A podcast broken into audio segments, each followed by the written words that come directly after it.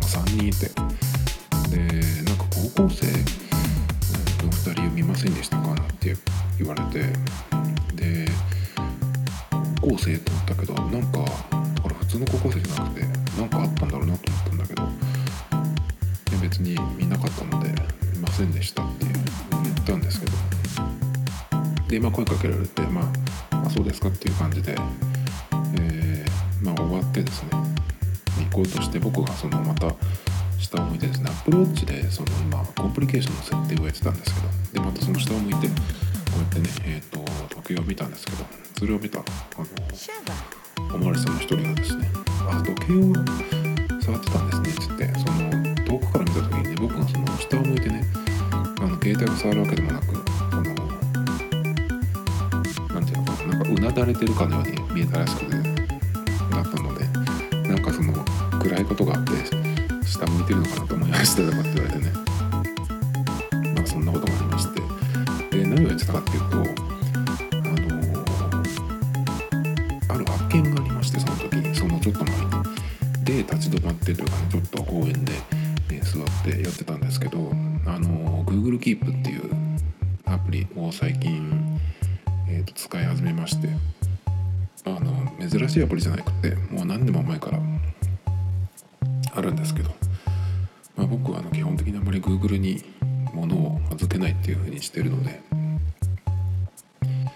えー、とそういえばそんなのがあったなと思って、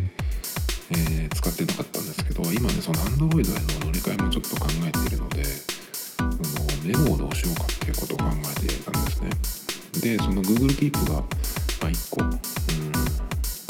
ん、候補としてなかなか良さそうだなと思ったのでえっ、と iPhone の方にまず Google Keep のプリを入れました。でそうしたらえっ、とコンプリケーションの設定をしてた時にえーあそうだと思ってなんか最近入れたアプリってなんかない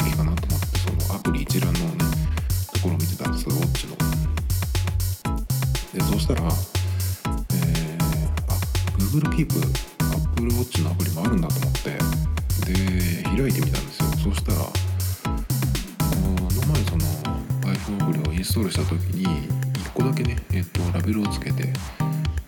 作った試しに作ったメモがあったんですけどそれが入ってたのであ Apple Watch も使えるんだと思って Google Keep が。でこれが使えるってことは、まあ、今までもその Apple Watch 用にメモアプリっていうのが欲しいなと思ってで探したら Watch Note っていうのがあったんですね。それはあの Apple Watch でも音声でメモを取れるしその iPhone でも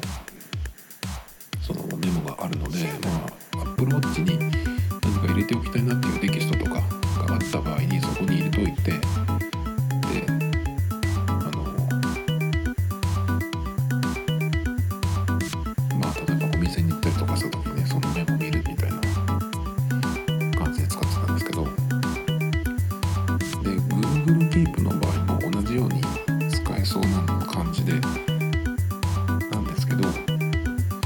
Google Keep の場合は iPhone、Apple Watch だけの同期じゃなくてえっ、とまず多分おそらくブラウザで使えると思うので Mac で使えるということは、えー Android でも使えるわけでそうすると4つのデバイスで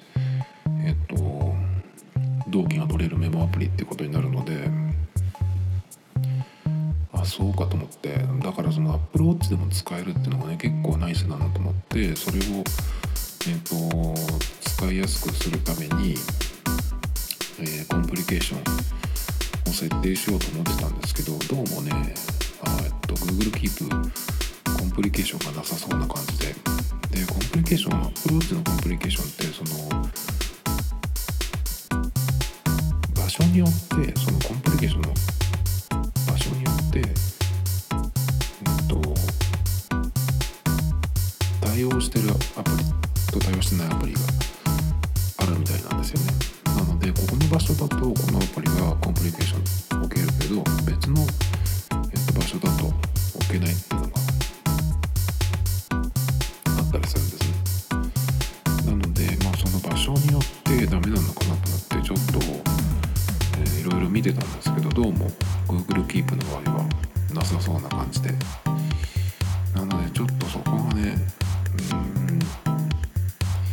せっかく、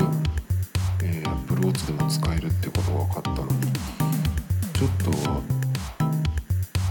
ダメかなっていう感じがちょっとあのしてます。で Google Keep の Apple Watch アプリがもう一個ねちょっとえっ、と気になるところがあってで Apple Watch のアプリがあるんだと思ってすぐえっ、と音声入力で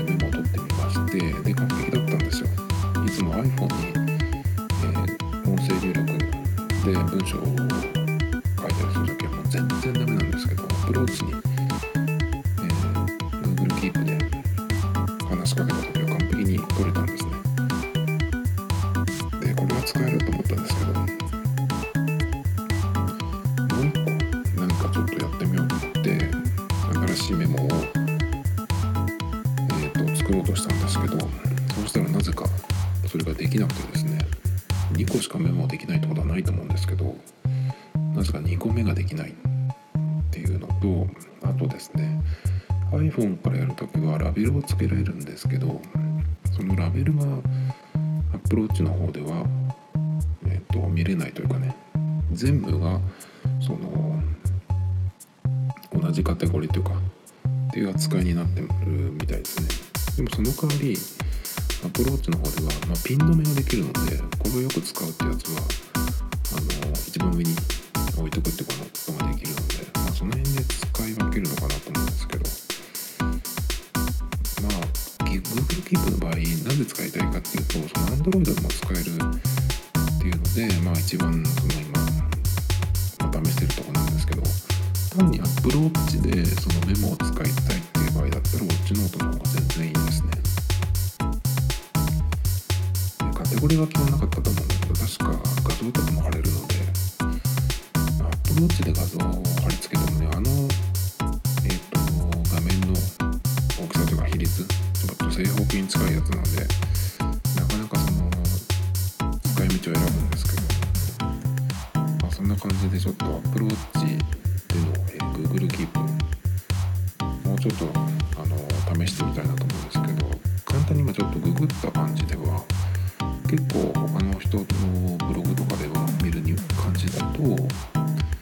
通に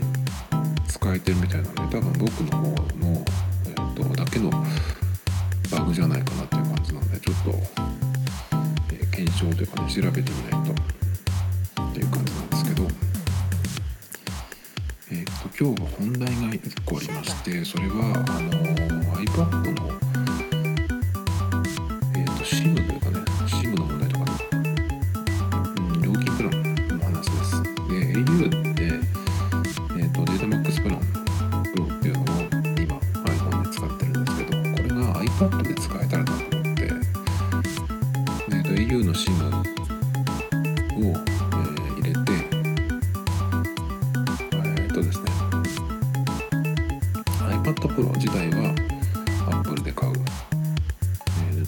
SIM フリーバンド買ってで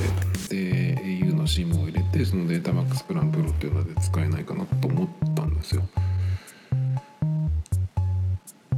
でそうですねそのまあ今度えー iPad を買う時のその、まあ、選択肢なんですけど、まあ、w i f i 版買うかセルラー版買うかっていうことなんですけど、まあ、思い切ってねセルラー版を買っ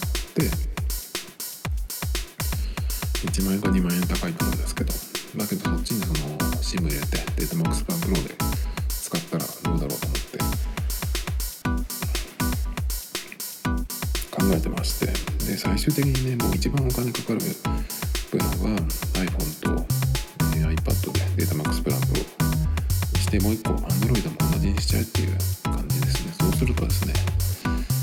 えー、っと多分1台につき1万5000円くらいになるのかな。えー、っとその分割24回払いとかにした場合。そうすると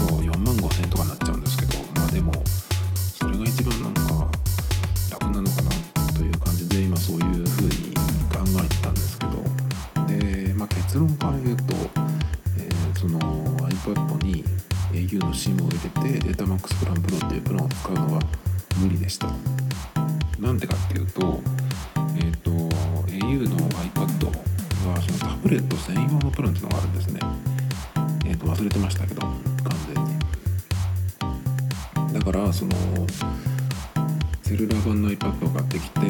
au の SIM を入れてその携帯とねスマートフォンと同じで、えーと、料金プランを使っていうのはダメみたいですね。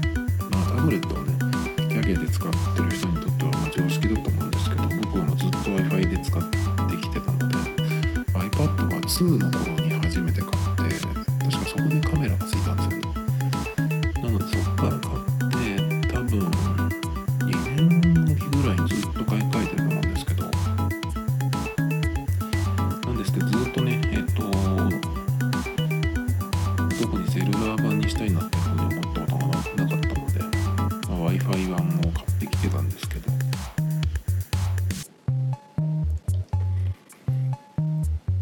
ですね。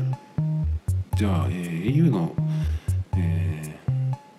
ー、iPhone を使っていて契約していてどういうふうにねその使っていくかっていうことなんですけど iPad, iPad を、まあ、au で買って契約してでその au の SIM で使うと、えー、月7ギガのプランかもしくは、えーと、iPhone と、えー、au で使ってるのでそれのプランとデータを分け合って使うっていうプランですね。のどっちかになるっていうことです。でですねえー、シェアの方にする、えー、月7ギガのプ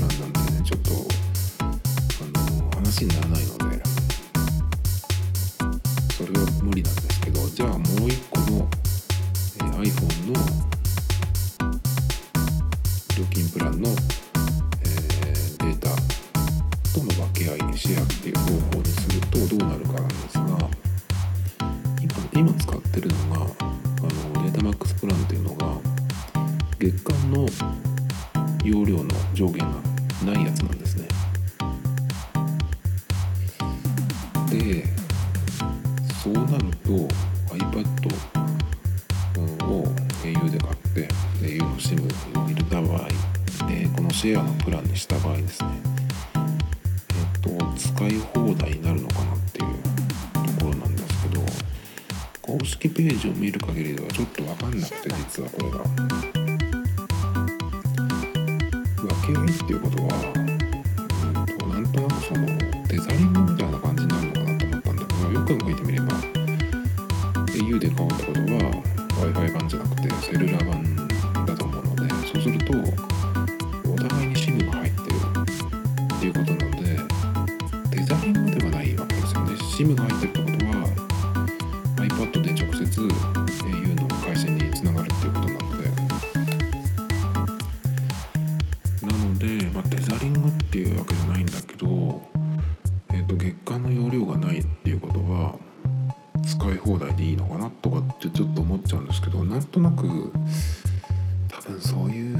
使わせてくれないんじゃないかなっていうのが、僕の勘でしてこのデータマックスプランの場合デザリングだと月20ギガまでっていう上限があるんですね。なのでもしかしたらそのシェアっていうのはもともと他のプランだったらえっと、月何ギガまでっていうのがあるので、まあ、シェアっていう風になるんだけどデータマックスプランの場合は上限がないのででも多分このテザリングの20ギガ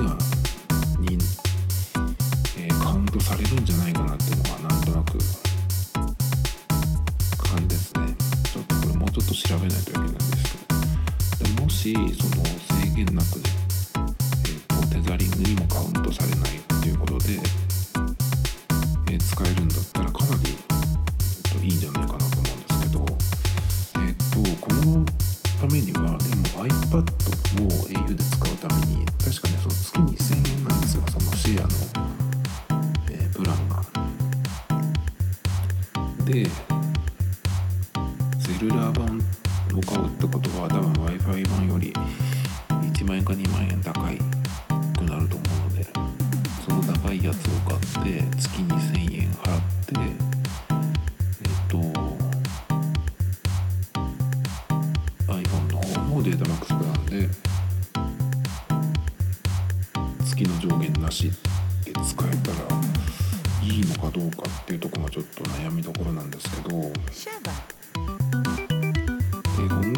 データマックスプランにして、まあ、固定回線なしの状態で今使ってるんですけどこれでですね今日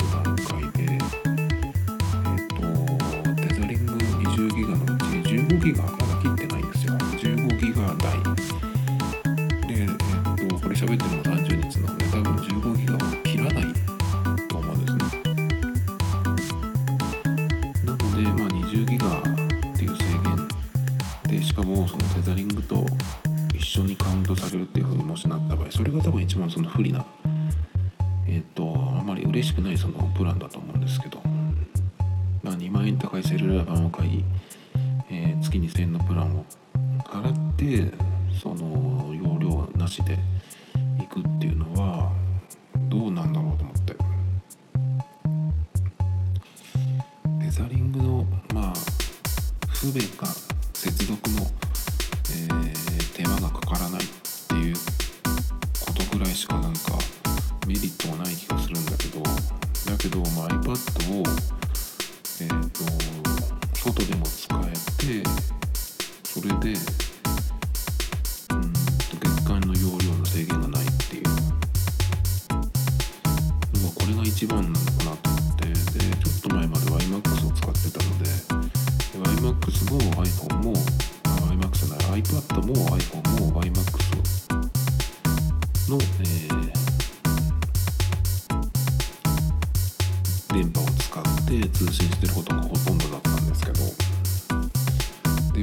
X がですね確か僕は4000円ぐらいだったんですよそれは月の上限のない場合のプランだったんですけどただ YMAX の場合はえっ、ー、と、まあ、4000円ということでその通信料金自体は安いんだけどただ電波が LT と違って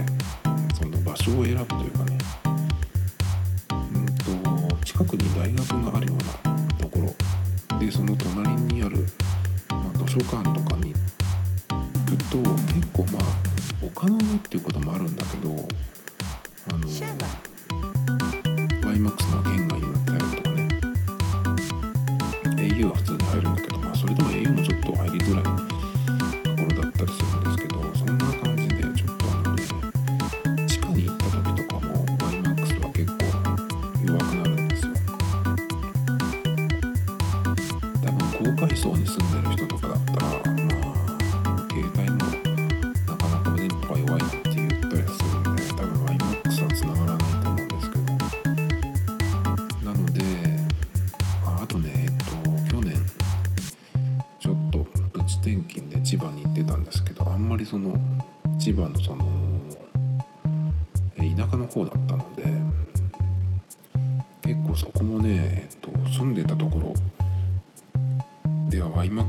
然圏外でした。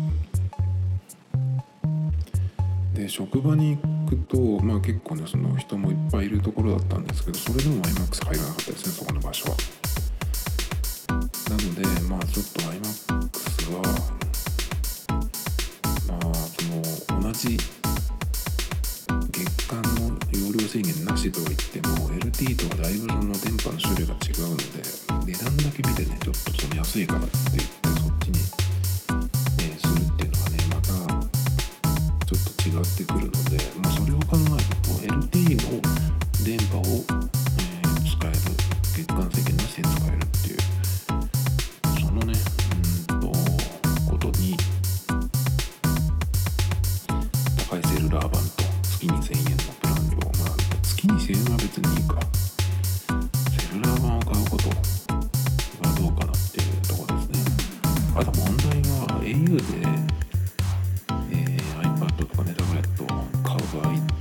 あじゃなくてその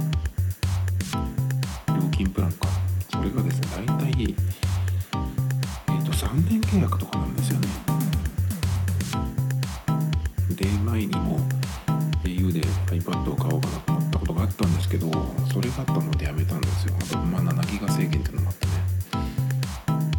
その時は YMAX があったので YMAX プラス、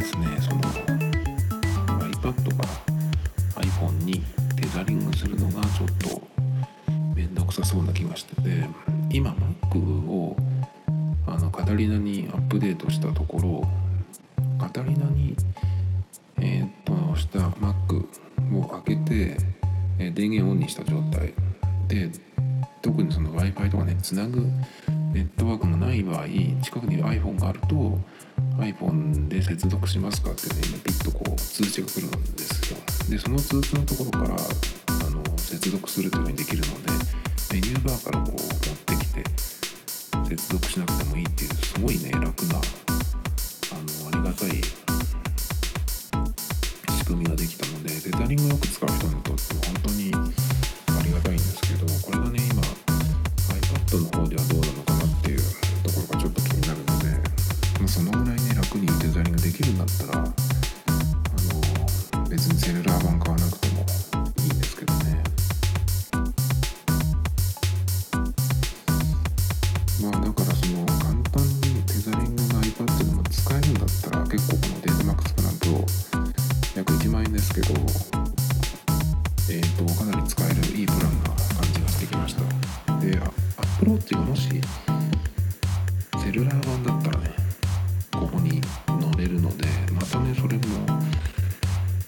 えっ、と1万円のプランだけど結構、えー、といいプランじゃないかなっていうふうに思えたんですけど。ただねこのセルラー版にするためだけにアプローチを買い替えるっていうのはちょっとね今のそのシリーズ5はそこまでの魅力はないなっていう感じで。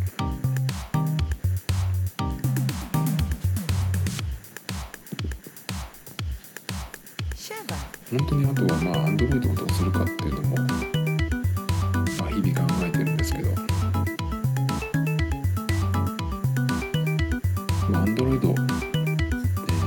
10ノード10の予定ですけどそれを買った時にまあ AppleWatch とをどうするかっていうのとまあ割としょっちゅう言ってますけどメモとパスワードをどうするかってことを iCloud のこの前のバックスペースを聞いてた時にノリキンさんが今タブレットと全部 Galaxy シリーズで、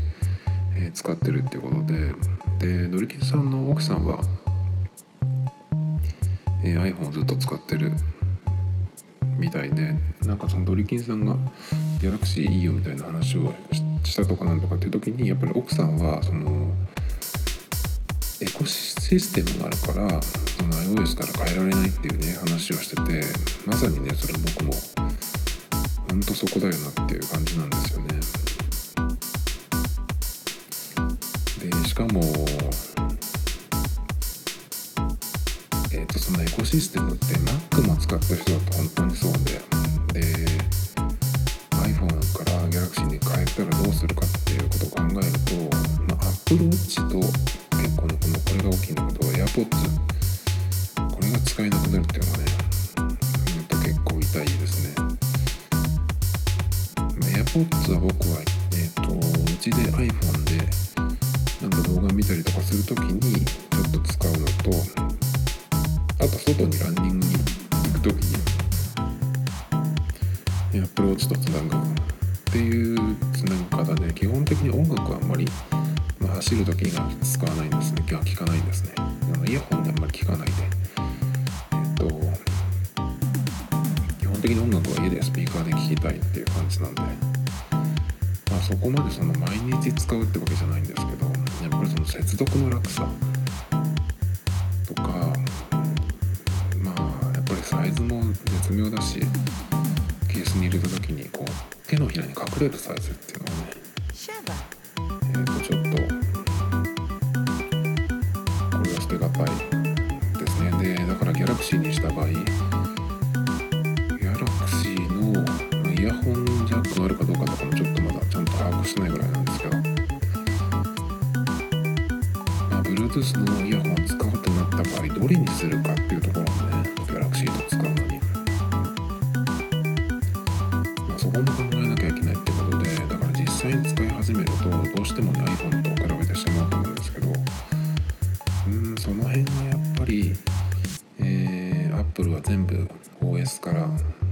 ソフトから